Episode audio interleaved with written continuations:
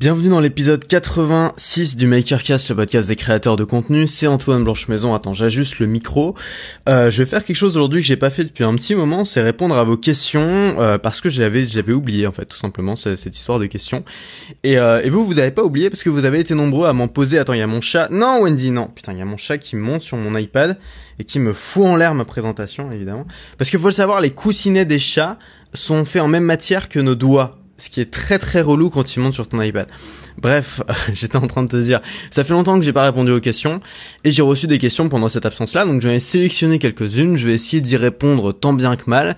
Et puis si toi t'as d'autres questions à me poser dont tu veux que je réponde dans un prochain épisode du Makercast, j'essaye de le faire toutes les semaines, même si parfois j'oublie. Euh, tu peux le faire, il y a un lien dans la description de chacun des épisodes. Donc là dans la description de cet épisode, il y a un lien poser une question. Tu vas arriver sur un formulaire où tu vas pouvoir poser une question pour que j'y réponde peut-être dans un prochain épisode. Alors on va commencer tout de suite par une question de Maxime qui me dit Bonjour Antoine. Alors voilà, j'ai non, c'est pas terminé la question, je, précise. Bonjour Antoine. Alors voilà, j'ai une idée de business et je voudrais ton avis. Je m'appelle Maxime, j'ai 18 ans, je suis en bac pro menuiserie, mais j'éprouve une passion pour le marketing. Je suis sans cesse à la recherche euh, d'un business, sauf que je me sens pas du tout de me filmer de proposer des formations sur des thèmes que je ne maîtrise pas. Alors j'ai eu comme idée de vendre des podcasts, j'ai une belle voix alors je pencherai pour ça. Est-ce que cela est rentable d'après toi? Est-ce que vendre des podcasts sur le marketing ça marche? Est-ce que j'ai le droit de vendre mes podcasts à côté de mes études? Je dois être une entreprise pour pouvoir faire ça ou le faire comme euh, comme statut de particulier. Bon alors il y a plein de questions dans ta question Maxime, ça me rappelle vraiment moi quand j'avais à peu près ton âge, alors plutôt quand j'avais 17 ans, euh, j'avais envie de faire plein de trucs et je savais pas du tout par quoi commencer, je savais pas du tout comment faire, je savais pas s'il fallait que je crée une boîte ou pas. Dans tous les cas, si tu commences quelques... Alors je vais essayer de répondre vraiment très très rapidement à chacune de tes questions, en commençant par la fin si tu euh, commences un truc mais que t'as rien, ça sert à rien de créer une boîte maintenant. Attends de gagner de l'argent. Il y a plein de gens qui passent euh, des, des, des, semaines à créer leur boîte pour ensuite faire un truc qui marche pas. Ça sert à rien. Commence par gagner de l'argent. Quand ça marchera, tu pourras créer ta boîte. Il y a pas de souci. Ensuite, de, en plus t'as 18 ans donc c'est pas compliqué. Euh, ensuite, est-ce que t'as droit de vendre tes podcasts à côté de tes études? Je connais pas de loi qui interdit de créer une entreprise à côté de ses études. Je pense qu'il y a pas de souci pour ça. Est-ce que vendre des podcasts sur le marketing ça marche? Alors moi, vendre des podcasts, je comprends pas ce que ça veut dire. Est-ce que ça veut dire euh, créer un système d'abonnement où les gens payent pour recevoir des podcasts sur un sujet. Dans ce cas-là, il faut se poser la question à quel marché tu t'adresses, quel est le besoin auquel tu veux répondre? Et euh, comment tu vas te débrouiller pour te faire connaître et pour vendre ces podcasts, sachant que bah, il faut bien que les gens te découvrent et aient envie de les acheter ces podcasts avant de les vendre. Les gens vont pas se dire tiens je vais acheter des podcasts euh, d'un petit jeune de 18 ans en bac pro parce que ça a l'air intéressant. Il faut d'abord que tu t'arrives à les convaincre que ce que tu as à dire est intéressant. Est-ce que quand tu dis vendre des podcasts, c'est parler pour quelqu'un d'autre, je sais pas, je vois pas vraiment encore ce que ta question révèle comme euh, comme euh, bah, comme ce que t'as comme ce que t'as envie de faire. Ma phrase n'a pas de sens. Euh, voilà, sinon euh, bac pro menuiserie, moi je pense qu'il y a peut-être quelque chose à faire. Moi, alors pour te donner vraiment mon avis là-dessus, il y a plein de questions dans ta question. Pour moi, un bon un bon business, c'est simplement trois choses. C'est l'association entre trois choses.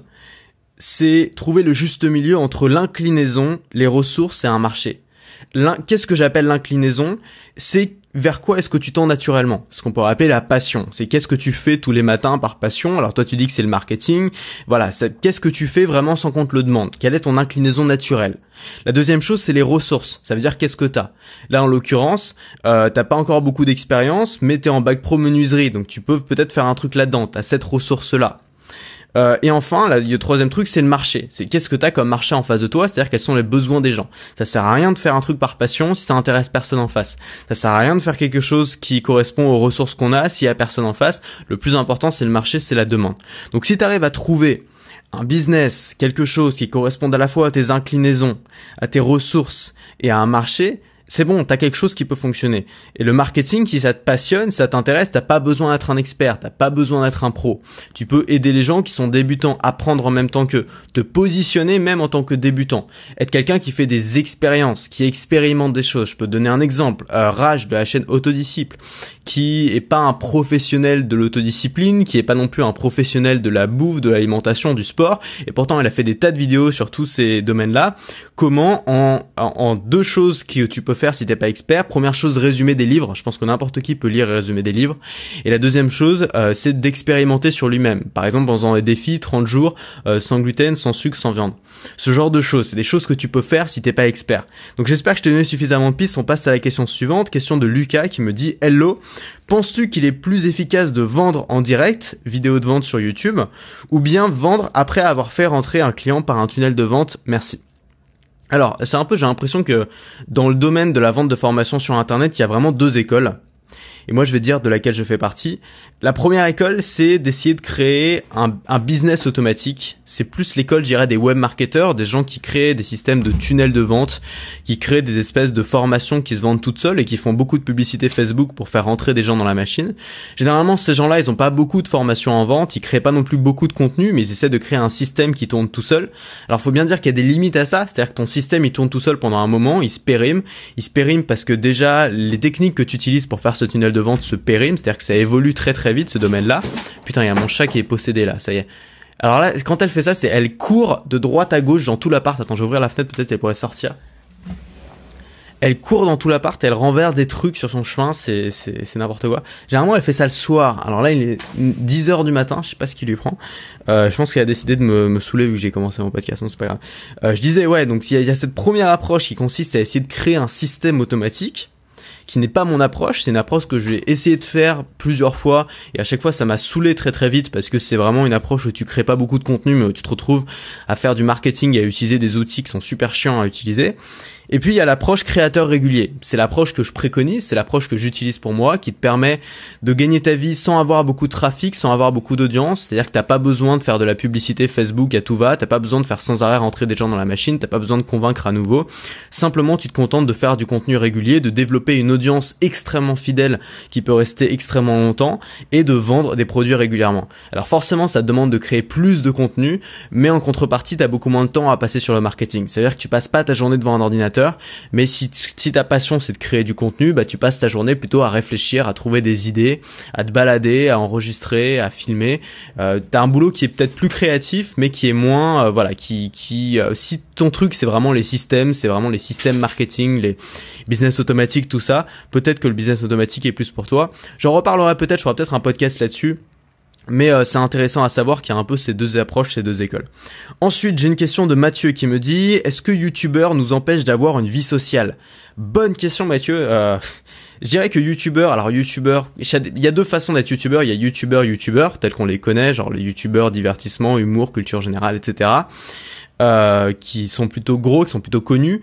Et il y a YouTuber un peu comme moi je l'ai été, c'est-à-dire, putain, il y a mon chat, je crois que je l'ai enfermé dehors, c'est pas possible. Il y a mon chat qui, qui, qui, dérape sur des feuilles de papier. Elle se, elle se prend pour euh, Brise de Nice. Non, c'est n'importe quoi. C'est n'importe quoi. Je sais. Est-ce que j'arrête le podcast pour la sortir? Je sais pas. Je vais essayer de continuer. Tu me dis. Enfin, tu me dis non. Euh, bref. Euh, Est-ce que YouTuber nous empêche d'avoir une vie sociale? Il y a deux façons d'être YouTuber. Il y a YouTuber classique et il y a YouTuber tel que je l'entends, c'est-à-dire plutôt, euh, bah, tu crées un business autour de ton contenu, peu importe, soit sur YouTube ou ailleurs, tu vends des formations. Bref, t'es pas connu, mais tu gagnes bien ta vie. Moi, je peux te donner mon expérience uniquement dans ce domaine-là parce que je sais pas ce que c'est qu'être YouTuber classique, je sais pas ce que c'est qu'avoir une très grosse audience. Euh, c'est pas ce que j'ai fait. Donc euh, mon métier à moi, ça empêche pas évidemment d'avoir une vie sociale, mais ça la complique. C'est-à-dire que avant de commencer ce métier, tu avais probablement une famille, j'espère que tu l'as toujours, tu avais probablement des potes, et tu vas te rendre compte que de la part de cette famille et de la part de tes potes, tu vas avoir de l'incompréhension d'une part, et si en plus tu réussis dans ce que tu fais et que tu gagnes bien ta vie, de la jalousie d'autre part. Tu vas ressentir ces deux choses et tu vas pas forcément le voir arriver, ça risque de, de t'étonner. Et l'incompréhension aussi joue sur le fait que tes potes ils sont pas forcément du tout dans le même délire que toi, ils ont pas forcément la même toi. Genre moi j'étais mes potes c'était des étudiants en école de commerce, tu vois, et je me rends compte que bon maintenant on n'a plus du tout la même vie. Enfin moi je voyage beaucoup, j'ai voilà, tu vois, j'ai des projets business et tout eux sont plutôt encore une vie d'étudiante, ce qui est assez différent, ce qui est sympa aussi, je suis pas en train de faire un jugement de valeur, mais du coup forcément on n'a pas les mêmes discussions et, euh, si on partage pas de passion, bah il nous reste pas grand-chose à, à parler, enfin on sait plus vraiment de quoi parler. Donc pour moi la solution c'est pas de, de, radier ta liste d'amis tous tes potes actuels et de plus parler à ta famille. Pour moi, la solution, c'est de garder une personne pour chaque pôle de ta vie. C'est-à-dire tes anciens potes, tu peux les garder pour rigoler ou pour euh, faire une soirée une fois de temps en temps si ça t'amuse. Euh, ta famille, tu peux la garder pour la, bah, pour l'affection, pour discuter des sujets de famille, pour euh, voilà, pour parler de la, la, pluie et du beau temps ou de sujets qui vous intéressent. Et puis c'est trouver une sorte d'équilibre. Donc peut-être de d'avoir aussi de te faire du coup des nouveaux amis dans ton domaine à toi, dans ta passion à toi, dans ton business à toi, des amis youtubeurs. Tu remarqueras que d'ailleurs dans le domaine des youtubeurs, bah, ils sont tous potes, ils se connectent tous parce que c'est très difficile. D'ailleurs c'est pareil pour les célébrités. La célébrité, je pense, c'est quelque chose de très difficile. Souvent on l'envie, mais je pense c'est quelque chose de difficile. Tu te le prends un peu en pleine face et t'as besoin de connaître des gens qui ont cette même difficulté, qui se challenge avec les mêmes choses et donc qui peuvent te comprendre, avec qui euh, voilà, il y a que ces gens-là qui peuvent te comprendre, parce qu'il y a que ces gens-là qui savent ce que c'est que vraiment la célébrité. Et, euh, et de la même façon, je pense que c'est pareil pour nous, c'est-à-dire qu'on a un statut un peu particulier, on a besoin de connaître des gens qui ont ce même statut pour se rassurer, pour se motiver. Et, euh, c'est assez facile de les rencontrer finalement parce que tu as forcément des collègues, t'as forcément d'autres gens qui font ça. Souvent il suffit d'aller boire un verre avec eux. Par exemple vendredi je vais boire un verre avec un gars qui fait après la même chose que moi. Toujours sympa, ça permet de discuter, ça permet d'échanger. Tu peux faire aussi des rencontres abonnés. Moi, je l'ai fait souvent, des dîners avec des gens qui sont comme toi. Moi, j'ai rencontré pas mal de makers. Il y en a qui sont restés mes amis. Il y en a que je vois toujours. Donc, tu vois, euh, ça, ça peut être pas mal de trouver un équilibre. Ou alors, si vraiment tu trouves pas de gens, de, de pairs, de gens qui font un peu comme toi, bah, tu peux simplement écouter du contenu. Tu vois, c'est un bon moyen aussi d'avoir cet équilibre-là. C'est-à-dire de, d'être en relation, d'être en contact avec des gens qui font un peu pareil que toi, qui ont le même mindset. Donc, l'idée, c'est pas de, de, de, tu vois, de changer totalement ta vie sociale. Pour moi, c'est très simple, en fait. C'est d'avoir une personne ou un groupe de personnes pour chaque pôle de ta vie. Il y a le pôle affection, il y a le pôle amusement, il y a le pôle passion, il y a le pôle business et finalement tous ces tous ces choses là, ça crée une sorte d'équilibre et on peut être heureux, je pense là-dedans, sans avoir besoin de changer les gens et de les convaincre et de, de faire du forcing à chaque fois. Ensuite, j'ai une question de Hortense qui me dit Salut Antoine, merci pour tes podcasts passionnants que j'attends tous les jours. Une petite question, une fois tu avais parlé d'une technique qui t'avait permis d'avoir une meilleure vue. Pourrais-tu nous donner le nom de cette technique ou de la personne qui te l'a fait découvrir? Merci. Alors, on parlait de se faire des potes euh, qui ont un peu le même mindset que nous. Bah, à ce propos-là, je me suis fait des potes qui ont ce même mindset. C'est Manu et Laure que j'ai rencontré lors d'un dîner abonné, justement, un dîner avec les makers. Et euh, ils ont une chaîne YouTube qui s'appelle Nature Trip, donc N-A-T-U-R-A-W-T-R-I-P, Nature Trip, donc raw comme cru. C'est pas, faudrait que je leur dise, c'est pas le meilleur nom du monde parce que c'est assez difficile à, à, expliquer quand tu le prononces à l'oral. Euh, mais c'est pas mal du tout ce qu'ils font. Et, euh, et notamment, bah, y a, ils ont une particularité, c'est que Manu était, euh, était, j'allais dire aveugle, n'importe, était malvoyant et il avait des grosses grosses lunettes, tu vois. Et un jour, il a décidé de retrouver la vue par lui-même. Alors ça fait un peu euh, truc, euh, tu vois, ça fait un peu sorcellerie, chamanisme, truc chelou, mais c'est pas le cas en fait. Il s'est juste mis à très très bien manger, à manger de manière totalement radicale, à éliminer toutes les mauvaises choses de son alimentation, d'une part, et deuxième part, deuxième chose, de faire des exercices avec des lunettes spéciales. Et euh, en effet, bah, il a, il a retrouvé une bonne vue, c'est assez impressionnant. Euh, et donc, euh, ouais, cette chaîne, c'est pas mal. Alors moi, toujours été passionné par l'alimentation. C'est un truc, j'en parle pas énormément dans ce podcast parce que ça a pas vraiment, ça a pas grand chose à voir. Et parce que quand tu parles d'alimentation, c'est toujours bien d'avoir un bagage scientifique en tout cas d'avoir euh, d'avoir connaissance de nombreuses études et moi j'ai pas vraiment connaissance des études simplement je j'apprends des trucs je les teste et puis j'y garde ce qui me convient. Euh, moi ce que j'ai gardé un peu de tout ce que j'ai pu apprendre c'est probablement l'alimentation c'est probablement le sujet sur lequel j'ai le plus lu et j'ai le plus appris. Et euh, même plus encore que le que ce que je fais enfin que la création de contenu le business ou le marketing. Et, euh, et finalement ce que j'ai retenu et ce que je fais le plus aujourd'hui c'est de manger essentiellement cru donc des grandes salades crues euh, de la bouffe aussi essentiellement végétale donc très très peu de viande très peu de, de poisson, euh, surtout du végétal, même si parfois je me l'autorise. Et puis un régime pauvre en céréales aussi, pauvre en gluten, pauvre en céréales, donc principalement des grandes salades crues avec beaucoup de noix, beaucoup de, tu vois, de, des, du bon gras, euh, des, des, des, fruits, des légumes, voilà, c'est des choses que je mange, que j'aime beaucoup, je pense qu'on peut vraiment s'épanouir là-dedans. Je pense que c'est une erreur de dire que c'est un sacrifice de mal manger, je pense que c'est un peu le 80-20, c'est-à-dire c'est 20% d'effort pour 80% de résultats, parce qu'on sait tous l'impact que ça peut avoir de bien manger. Ça a pas seulement d'impact sur ta longévité, ça a aussi un impact sur ton énergie sur ton quotidien, sur ton esprit, sur comment tu réfléchis, sur ton humeur aussi. T'imagines même pas l'impact sur l'humeur de ce qu'on mange, c'est un truc de fou. Que des trucs que j'ai pu tester vraiment euh, incroyables. Et, euh, et voilà. Donc ça vaut le coup de s'y intéresser je pense et d'essayer de faire mieux. Mais après chacun son truc hein. je dis pas qu'il faut absolument euh, être un asile de la bouffe mais euh, j'aime pas cette expression déjà être un asile de la bouffe. Je pense que l'exigence c'est pas forcément de la tu vois ah merde putain on m'appelle. Ouais, attends, je répondrai plus tard. Euh, l'exigence, c'est pas forcément être un nazi, tu vois. Ça veut juste dire euh, avoir des, hautes expectations pour soi-même. Mais moi, j'ai une, j'ai de l'exigence alimentaire, c'est-à-dire que je, je j'avale pas n'importe quoi. Ensuite, j'ai une question de Jessica qui me fait Hello Antoine, quand on vend comme toi des formations en ligne, combien de temps représente la partie SAV de ce job? Demande de remboursement, problème de téléchargement de ta formation, problème de paiement, etc. Cela m'aiderait beaucoup pour connaître toutes les facettes de ce métier. Merci. Euh, bonne question, très très bonne question. Je crois qu'on me l'a jamais posée celle-là. Alors en fait, et pourtant c'est c'est vraiment important parce que c'est un truc que les gens anticipent pas. C'est-à-dire qu'hier j'étais euh, avant-hier j'ai déjeuné avec un pote qui qui euh, qui s'est lancé il y a peu de temps là-dedans et qui me dit mais je m'attendais pas du tout à ça. Je passe ma vie à répondre aux questions des gens et à faire du SAV alors que je voudrais créer du contenu. Ça ça m'étouffe un peu. Et, euh, et c'est vrai que c'est ce qui arrive souvent quand on débute. Alors moi je pense que ça dépend de deux choses. Ça dépend d'un côté de ton nombre de clients, bien sûr. Si tu as beaucoup de clients, tu auras plus de demandes SAV que si tu en as peu. Et ça dépend surtout de ton système, c'est-à-dire de la plateforme que tu utilises. Est-ce que c'est une plateforme qui a beaucoup de bugs qui fonctionne bien ou pas. Euh, Est-ce que c'est une plateforme qui nécessite un login, un mot de passe? Est-ce que c'est une plateforme euh, qui euh, voilà qui, te donne accès à tout ce qu'il faut ou pas? Ou est-ce que aussi dans ton système est-ce que tu as été clair avec ton tes clients dès le début? Si tu as dit aux gens vous pouvez me poser à n'importe quel moment du jour et de la nuit n'importe quelle question j'y réponds. Forcément faut s'attendre à recevoir plus de questions. Si tu dis aux gens moi ma priorité c'est de créer du contenu je peux pas aider tout le monde donc c'est pas moi qui réponds aux questions bah les gens ils vont moins te poser de questions. Je dirais qu'en moyenne en fonction de ces deux paramètres là de ton système et ton nombre de clients ça prend de 20 minutes par semaine à 3 heures par semaine. Donc il y a une grosse marge tu vois ça dépend vraiment euh, pour moi, la solution, elle est simple. La première solution, si tu es toute seule et que tu débutes, c'est d'avoir une bonne FAQ, c'est-à-dire que tu mets en ligne une page euh, de réponse aux questions classiques, donc toutes les questions qu'on t'a posées plus de deux fois. Il suffit, c'est hyper simple en fait. Dès qu'on te pose plus de deux fois une question, tu l'ajoutes dans la FAQ. C'est-à-dire t'ajoutes euh, la question dans la FAQ, tu réponds, comme ça les gens, au lieu, en fait, au lieu de les renvoyer directement vers ton mail, tu les renvoies vers la FAQ et uniquement, uniquement une fois qu'ils ont lu la FAQ, qu'ils n'ont pas trouvé la réponse aux questions, ils peuvent t'envoyer un mail. Ensuite, c'est d'avoir un système fiable, un système qui fonctionne bien, tu vois, une plateforme de paiement qui, où il n'y a pas de bug, où ça fonctionne bien. Et puis là, tu auras toujours un SAV à faire.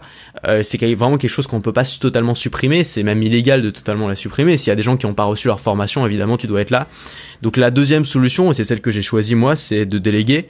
Euh, C'est-à-dire que euh, voilà, moi j'ai pris mis longtemps à le faire vraiment parce que je voulais avoir quelqu'un qui qui ait un peu d'autonomie, c'est-à-dire qui n'ait pas toujours besoin de me poser la question. Le but c'était de gagner du temps, pas d'en perdre. Et, euh, et, donc finalement, bah, j'ai trouvé Félix qui s'occupe du support client. Donc si aujourd'hui tu as déjà eu affaire au support client, tu, tu le connais, euh, qui m'aide énormément, qui me fait gagner un temps fou. Euh, qui euh, voilà et qui connaît le business, qui connaît comment ça marche, qui est capable de répondre aux questions basiques et de euh, voilà et d'anticiper un peu les besoins des clients. Donc une fois que tu as trouvé une bonne personne, J'allais simplement passer une annonce sur Facebook.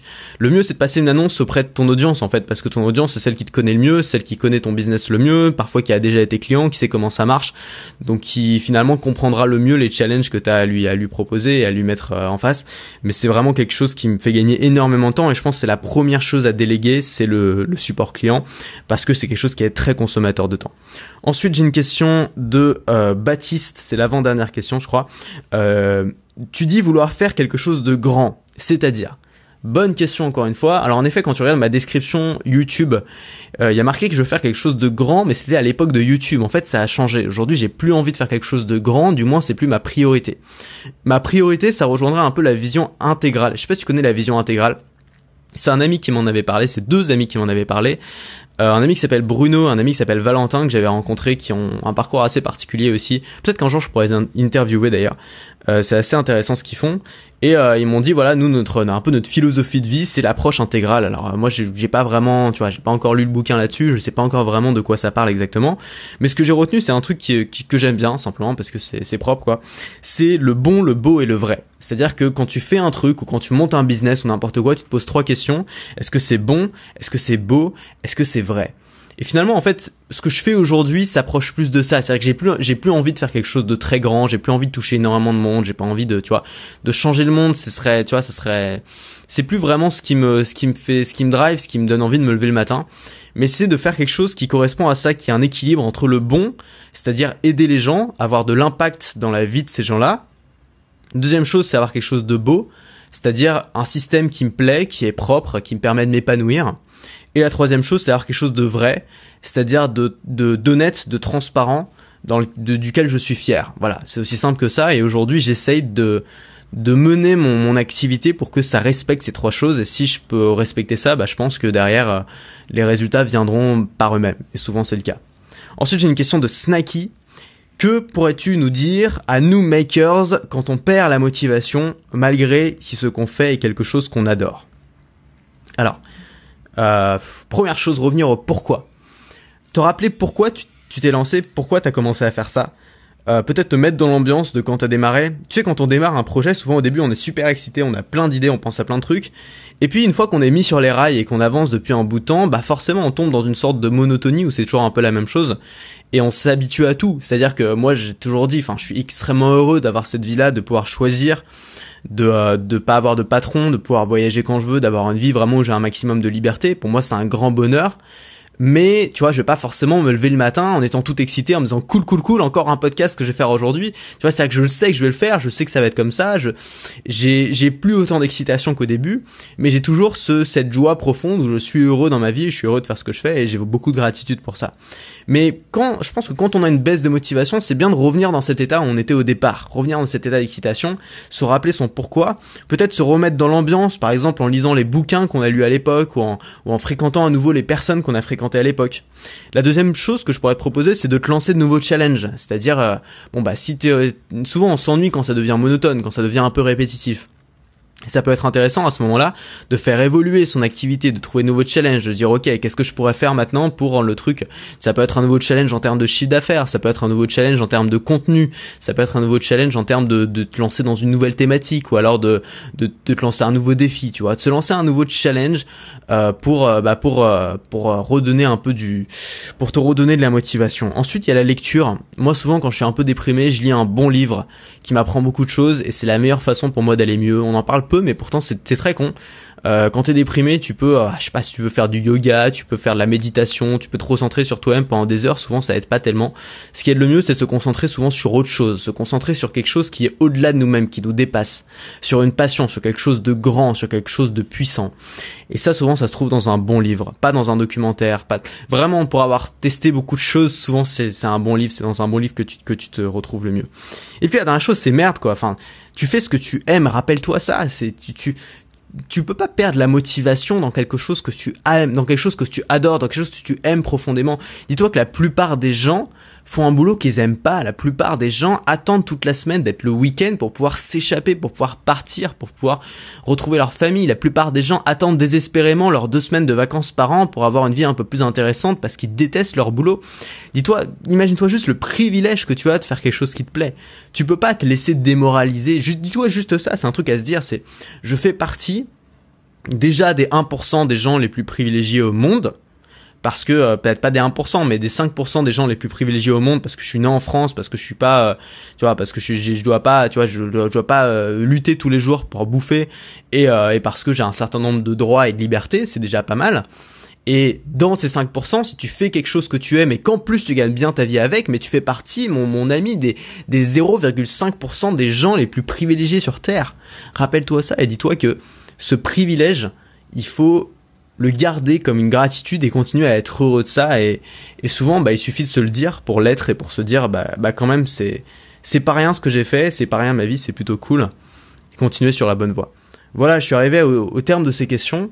Euh, j'espère que ça a pu vous aider aux gens qui ont posé les questions mais aussi aux autres. Si toi qui écoutes ce podcast tu as d'autres questions à me poser sache que je peux y répondre euh, dans le Makercast, je les sélectionne. Alors généralement, je sélectionne les questions auxquelles j'ai pas répondu à l'avance et les questions auxquelles j'ai une réponse à donner. On pose aussi parfois des questions où j'en sais strictement rien, donc je préfère pas y répondre. Euh, tu peux bah, y, répondre en cliquant sur le lien qui est en description poser une question et puis bah, j'y répondrai probablement la semaine prochaine. Aujourd'hui j'ai trois appartes à visiter euh, parce que je t'ai dit je suis en train de déménager. Donc euh, grosse journée, nous on se retrouve demain matin comme d'habitude. À demain.